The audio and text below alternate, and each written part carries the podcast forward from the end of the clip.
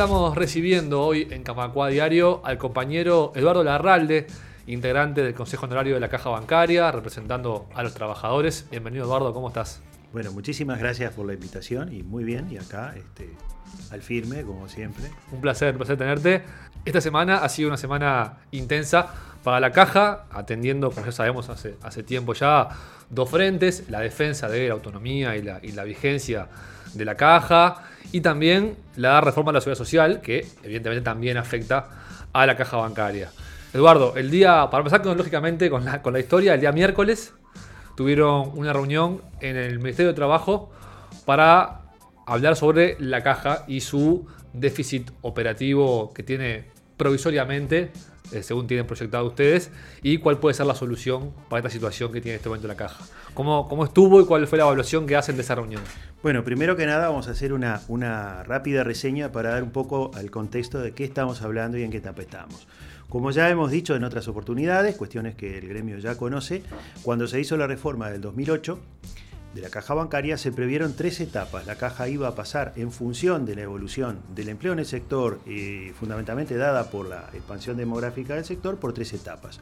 Una primera etapa que iba del 2009 hasta el 2018 aproximadamente, que ya se cumplió, donde la caja tenía superávit operativos e iba a acumular reservas. Esa etapa se cerró en 2018. Una segunda etapa de déficit en la cual hay un gran porcentaje inicial de, de jubilados, producto de la expansión que tuvo el sistema financiero entre los años de última década, últimos años de la década del 70 y primeros hasta 1962, que hace que hay un gran contingente de jubilaciones, una masa muy importante en estos años que tenemos hasta ahora, este, 2020, 2021, 22, 23, 24, 25, luego descienden de manera eh, de, manera muy pronunciada las jubilaciones, y durante esa etapa es una etapa de déficit operativo donde la caja lo que hace es gastarse las reservas que acumuló hasta 2018. Y una tercera etapa que va, eh, eh, tiene inicio en los primeros años de la década del 30, donde merced que cae la caja de jubilados y que los jubilados nuevos ya están dentro del régimen del 18396 y por ende tienen condiciones de jubilaciones y prestaciones menos favorables que eh, los, jubilados del régimen anterior, la caja vuelve a tener crecientes superávit este, operativos. ¿Qué pasa? Eh, cuando se hicieron las, cuando se promulgó la ley, eh, la caja preveía en sus proyecciones, este, preveía estas etapas y la ley a la prestación complementaria patronal, que es lo que aportan los bancos por los activos, que es aquello que le ha dado sostenibilidad a la caja, porque independiza parte de la recaudación de, la caja de la nómina, que evidentemente ha ido descendiendo la cantidad de trabajadores en el sistema, como ha pasado en muchísimos sectores de la economía. Este, esa tasa, el máximo legal que fija la ley, es el 4 por 10.000. El Poder Ejecutivo de la época estimó que con un 2,5 por 10.000 iba a ser suficiente, porque evidentemente si se iba a pedir un esfuerzo contributivo, ese esfuerzo contributivo iba a estar destinado a que sea suficiente y no a acumular más allá de lo necesario, pues si no se está pidiendo un sacrificio mayor al necesario. Eso eh, funcionó así, y todas las proyecciones daban que las reservas acumuladas hasta el 2018, hasta el 2018 iban a ser eh, suficientes para pasar ese sistema. Pero pasaron dos cosas. Una, por un lado, la pandemia que eh, se desató en, 2020, que no estaba previsto y que obviamente tocó todos los sectores de la economía, tocó al mundo y también la recaudación de la caja. Eso implicó una baja en la recaudación. Y lo otro, también una medida, sí, de política, de, política económica, eh, de política decidida por el Poder Ejecutivo actual, de la actual administración, de la no reposición de vacantes en la banca oficial. O sea, se repusieron menos vacantes que las que, se que las que estaban previstas. Y previo a eso había habido un año electoral en el que no había, eh, naturalmente no habían entrado funcionarios. Eso hizo que a la tendencia descendente del empleo ya prevista se le adicionara un escalón violento que hizo que la caja este, tuviera un déficit mayor en estos primeros años que el que estaba previsto. Eso hace que hace necesario, independientemente de la reforma de la seguridad social que está planteada, que la caja eh, tenga que eh, recurrir a, una financiación adicional que no está previsto. Nosotros insistimos en que dentro de la ley están los mecanismos para, eh, para poder superar esa etapa, que es ni más ni menos que hacer uso de la potestad legal que tiene el Poder Ejecutivo de, mediante un decreto llevar la PCP a un porcentaje mayor. Pero además la caja tiene, como sigue teniendo esa misma trayectoria, tiene posibilidades de repago. Este, y obviamente que nuestro colectivo de manera responsable, obviamente que este, si hay una solución equilibrada también este, implicará obviamente una, una contribución de parte nuestra. Todo esto está, eh, está en discusión, está en discusión con el Poder Ejecutivo. Paralelamente, tema que nos referiremos en la segunda parte, en la segunda intervención, que tiene que ver con la, intervención en diputados del día de ayer, este, paralelamente está la discusión de la, de la, seguridad social. Pero independientemente de que esa discusión general este, eh, del destino que pueda tener esa discusión general, lo cierto es que nosotros tenemos aquí un, problema, un desfasaje financiero que es transitorio, pero que tiene que, de alguna manera, este, pasarse los efectos de poder pagar las, prestaciones. En ese sentido, eh, el primero de, agosto del año pasado, el Ministerio de Trabajo convocó a una reunión al al Consejo Honorario. En, esa reunión concurrieron representantes de la OPP, del Ministerio de Economía, eh, el Consejo Honorario en pleno con sus asesores, y allí se acordó la creación de una comisión que se iba a abocar a estudiar cuáles eran las alternativas para mm, poder cubrir este pasaje financiero. Inmediatamente la Caja designó dos asesores a esa comisión que fueron el doctor Pose, eh, doctor Julio Pose, y eh, el economista Gabriel Odone por CPA. Y allí, conjuntamente con los delegados de, OPP, Ministerio de Trabajo y Ministerio de Economía, eh, establecieron o manejaron una serie de opciones. Esta comisión, en principio, lo que tenía, tenía funciones era de explorar cuáles eran las soluciones. La caja, a través de sus asesores, presentó un menú este, que incluía obviamente que la PCP, participación del Poder Ejecutivo, porque el Poder Ejecutivo este, eh, es necesario que participa, desde un pensar solo que aunque no, aunque no sea con, recursos económicos, mínimamente tiene que participar con la emisión de un decreto. Entonces no hay salida sin la voluntad del Poder Ejecutivo, eso es así. Este, y una serie de opciones. Eh, entre ellas manejo de, bonos, eh, posibilidades de repago, etcétera, etcétera, etcétera. Pero resultó que esta comisión, que era eh, eh, convocada por el Ministerio de Trabajo, desde el día 16 de septiembre no se convocaba. 16 de septiembre, más o menos, sí, puede ser 15, 16 de septiembre, fue la última sesión y no se convocó más. Eso sí, eso hizo que el Consejo Honorario como tal, en, virtud de sus responsabilidades, pidiera al ministerio nuevamente una, una pidiera una entrevista para pedirle que funcione la comisión. hasta ahora, hasta febrero? ¿Cinco meses prácticamente? Eso sucedió en febrero. En noviembre el Consejo Honorario pidió una entrevista, el ministro la dio para la primera quincena de diciembre, creo que fue el 15 de diciembre. En los días previos a la presentación del, poder del, del proyecto del Poder Ejecutivo, allí el ministro la suspendió porque tenía que estaba esta cuestión de la presentación del Poder Ejecutivo. No dio fecha este, y nuevamente el Consejo Honorario volvió a reiterar el pedido. Este, y cuando estábamos por reiterar el segundo pedido, en la sesión de esta semana, no, de la anterior, este, nos dio eh, cita para la reunión de, eh, este, de este miércoles.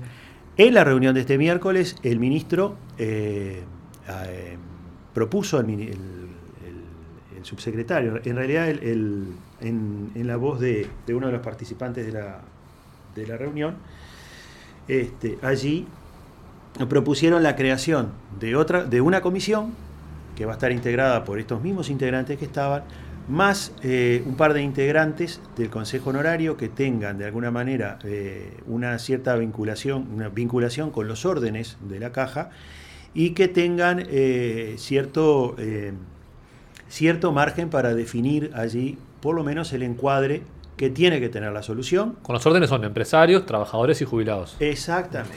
Eh, va a ir alguien este, delegado por, en definitiva por AEBU, alguien delegado por la Asociación de Bancos Privados del Uruguay, quizás algún delegado de los bancos oficiales, eso está por definirse, y esa comisión tiene ya que definir o, el encuadre que tiene que tener la solución, solución que obviamente va a tener que ser ratificada eh, por, los órdenes respectivos, con los organismos y los mecanismos de decisión habituales, y, eh, que tiene que ser de alguna manera plasmada en, una propuesta del Consejo Honorario. O sea, cuando llegue al Consejo Honorario ya tiene que estar cerrada la solución. Y se fijó un plazo para que empiece a funcionar esa comisión? Esa, solución, esa comisión tiene que empezar en un plazo perentorio lo más rápido posible y eh, el Ministerio nos, nos manifestó su, su inquietud para que a la brevedad, uno dirá, ¿qué es la brevedad? Bueno, eh, después en política los tiempos, viste, que se estiran o no se estiran, pero que a la brevedad, fines de marzo, abril, qué sé yo, algo así,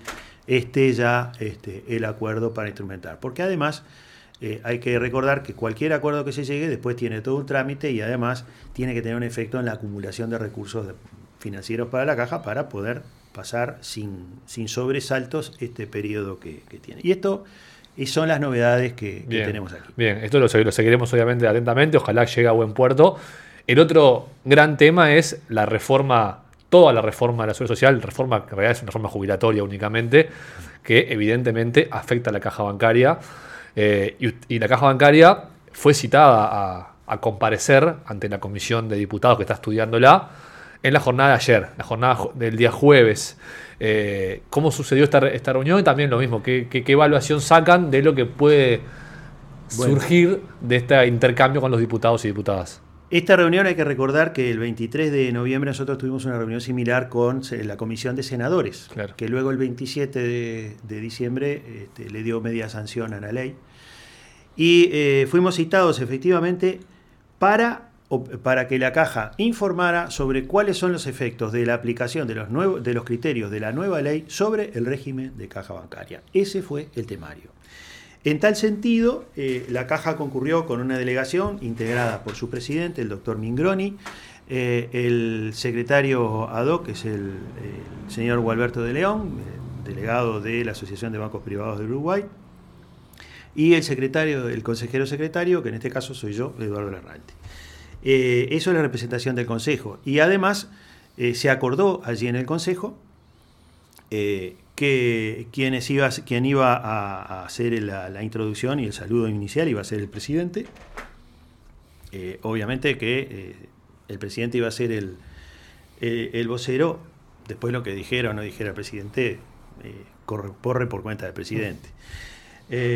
y se iban a hacer dos exposiciones, una a cargo del doctor Julio Pose, que es asesor, de la, asesor honerario de la, de la caja, y de la gerenta de, prestaciones, eh, la ingeniera química Ann Rodríguez. Paralelamente, la caja además concurrió con los eh, gerentes de área, con varios de los gerentes de área, a los efectos de poder evacuar cualquier consulta específica sobre las áreas. Estuvo allí eh, la asesora económica, la economista Eva Sarman, estuvo allí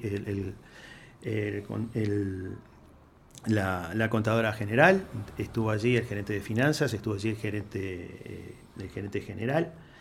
Eh, y que, además estuvo hasta hace poco en el departamento jurídico, de manera tal que allí teníamos prácticamente todas las áreas cubiertas. Y no estaba en esta ocasión el contador Camacho, que sí había hecho una exposición en, la, en, el Senado, en la comisión del Senado, pero se preparó, como se veía que en virtud del tiempo no iba a ser posible abarcar todas las áreas posibles. Además, se preparó un dossier, un profuso dossier, que tiene algo así como 120 y pico de páginas, que abarcaba proyecciones, metodología de las proyecciones, la, eh, exposición que hizo el, contador Camacho en Senadores, eh, la, un, informe de jurídica sobre algunos aspectos que tienen que ver con la ley, de manera tal que esa fue la, la reunión. La reunión eh, a nosotros nos, sorprendió muchísimo las declaraciones este, posteriores de, un, de, uno de los diputados que integra la comisión,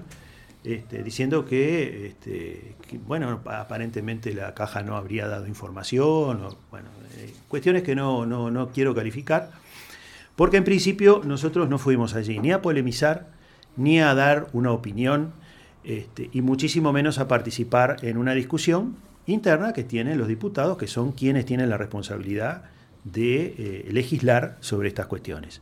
Eh, vale decir, por ejemplo, que la caja, como ustedes saben, tiene una integración plural.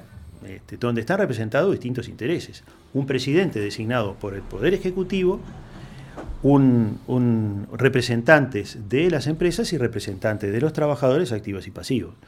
Eh, por tanto, lo que la caja fue a hacer no fue a dar una opinión, fue a dar información.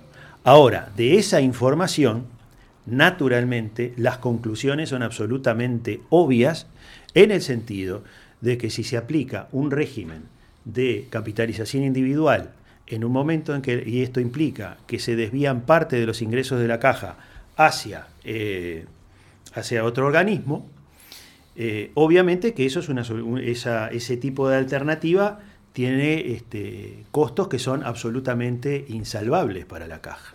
Es decir, la definancian y la desvirtúan totalmente.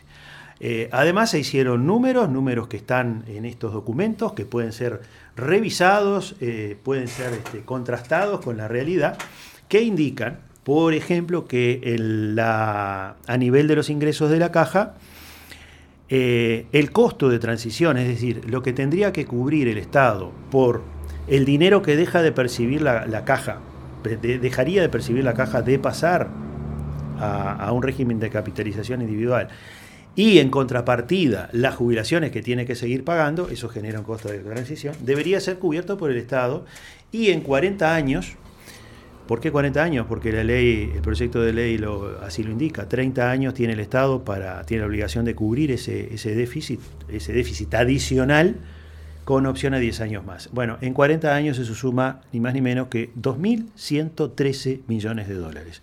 2.113 millones de dólares que debería ser en definitiva, puesto por toda la población del Uruguay de tomar esa alternativa. Por tanto, no se trata de una opinión, se trata de una conclusión obvia y contrastable. Desde el punto de vista de las prestaciones, evidentemente, lo hemos dicho y la caja ha llevado cálculos serios en ese sentido, la aplicación del régimen implica pérdidas importantísimas en todo el, en, todo el espectro, prácticamente en todo el espectro de prestaciones que hace la caja. Eh, no, no queremos tampoco aburrir con, cifras, cosa que es complicada a veces en la radio, pero este, eh, los porcentajes son eh, este, absolutamente eh, sorprendentes en la medida en que hay una disminución brutal de lo que se recibe por prestaciones. Además de esto hay que hacer una cuestión adicional que también se hizo allí. como ustedes saben, gran parte de nuestro colectivo aporta un 17,5% de, de aportes personales, cuando el resto del sistema aporta 15%. Bueno, ese 2,5%, según lo que hay, salió el proyecto de senadores, no tendría, eh, no entraría en el cálculo de eh, las jubilaciones. Quiere decir que se te cobra un 2,5%, pero eso no va a incidir jamás en la jubilación. Por ese 2,5% prácticamente es una donación que se efectúa. Eh, ahí sería largo de explicar, sería muy largo, pero este, si me voy a referir a, eh, ya le digo, no, no, nosotros no hacemos ni opiniones, porque como consejo honorario estamos limitados, porque lo que se busca justamente es generar un consenso, y en lo que hay consenso es en lo que los números cantan, mm. O sea, ahí no hay opinión. Este, nosotros no vamos a participar en ninguna, en ninguna este, eh, polémica mediática, este, pero simplemente decir que eh, los diputados hicieron muchas preguntas, por decir algo, uno de los diputados tuvo la deferencia de acercarnos en una hoja a cada uno de, los, de quienes estábamos allí unas preguntas, miramos rápidamente, eran 25, 26 preguntas de distinta índole, algunas se contestaban muy fácilmente con un monosílabo, sí o no, otras era remitirlo a determinada bibliografía, vaya a tal lado, lean tal cosa, que está la historia de esto y usted la puede ver, la otra era tal cifra es tal cosa, es decir, había varias cosas. Nos preguntaron, por ejemplo, cuál era el porcentaje de PCP que se aplicaba, 2,5 por 10.000 sobre 4. En fin, estábamos en condiciones de contestar este, todas esas preguntas. No obstante, el presidente eh, optó por contestar que en virtud, quizá en virtud de la hora, porque ya era cerca de la una, y nos habían dicho que, este, a la una y media tenían que citar a la caja notarial, quizá eh, quizá en el afán de intentar contestar todas de manera lo más completa posible, fue quien por sí y ante sí contestó que eh, la caja iba a contestar por escrito. Eh, yo no voy a hacer eh, ningún tipo de consideración sobre si eso es un buen criterio o es un mal criterio, porque en definitiva no conozco cuáles fueron las razones que eh, impulsaron al presidente a dar esa respuesta. Este, y me sorprende este, que quien haya hecho una observación de ese estilo, este, del, tono que hizo el diputado, sea alguien justamente del mismo partido que, de donde viene el presidente que es designado por el Poder Ejecutivo. Más allá de eso, no conozco las razones, por tanto no lo voy a cuestionar. Lo que sí voy a decir es que la caja estaba en condiciones de contestar cualquier pregunta. Esta, sobre lo que, lo que habíamos sido citados, que insisto, era eh, los efectos que tendría en la aplicación del régimen de la caja eh, la aplicación de los criterios de la nueva ley y no sobre la situación coyuntural de la caja ahora. Pero también estábamos en condiciones de contestar esto. Estábamos en condiciones de contestar todo ese tipo de cosas a los diputados por este, porque allí habíamos concurrido, además del conocimiento general que naturalmente tenemos, quienes tenemos responsabilidad política sobre la caja, estaban allí los principales gerentes de área, de manera tal que si había una pregunta muy específica, por ejemplo, sobre cuestiones contables, estaba la contadora general, estaba el gerente financiero, estaban, estaba este, el, gerente general que tiene conocimiento y trabajó en jurídica, estaba este, Julio Pose, que tiene un conocimiento muy profundo de la seguridad social en general y de la caja en particular. Este, estaba este, la ingeniera Ann Rodríguez, que podría perfectamente ampliar sobre cualquier aspecto relativo a prestaciones y otras, porque es una persona que tiene gran conocimiento sobre la caja. Estaba la asesora, eh, a la asesora en economía. En fin, se podía contestar, creo yo, allí. Este, obviamente para contestar cosas, no para polemizar, porque nosotros no somos diputados, no participamos en eso, y fuimos a informar, ni a polemizar, ni a hacer marketing, ni a nada que se le parezca. Este, por tanto, yo lamento esa desafortunada este, intervención del diputado. Este, yo no voy a decir créanme a mí o no me crean, simplemente voy a volver a mencionar. Eh, cualquier ciudadano puede consultar las actas, de la sesión y yo diría que dos presentaciones sobre aspectos institucionales y de los efectos de la aplicación de la, de, la ley a la caja. una intervención y una sesión que arrancó a las 10 y cuarto, cuando había sido citada a las 10, 10 y cuarto de la mañana y terminó cerca de la 1 de la tarde, yo creo que no se puede decir que eso es una cuestión liviana. Al contrario, la caja es una institución seria. Allí, cuando se va a, cuando se va a informar, va el consejo honorario y va con datos, no va con versos. Clarísimo, Eduardo. Muchas gracias por, por toda la información. Seguiremos en contacto porque este tema va a seguir, evidentemente, en agenda. Gracias de vuelta. Camacua Diario un resumen informativo para terminar el día.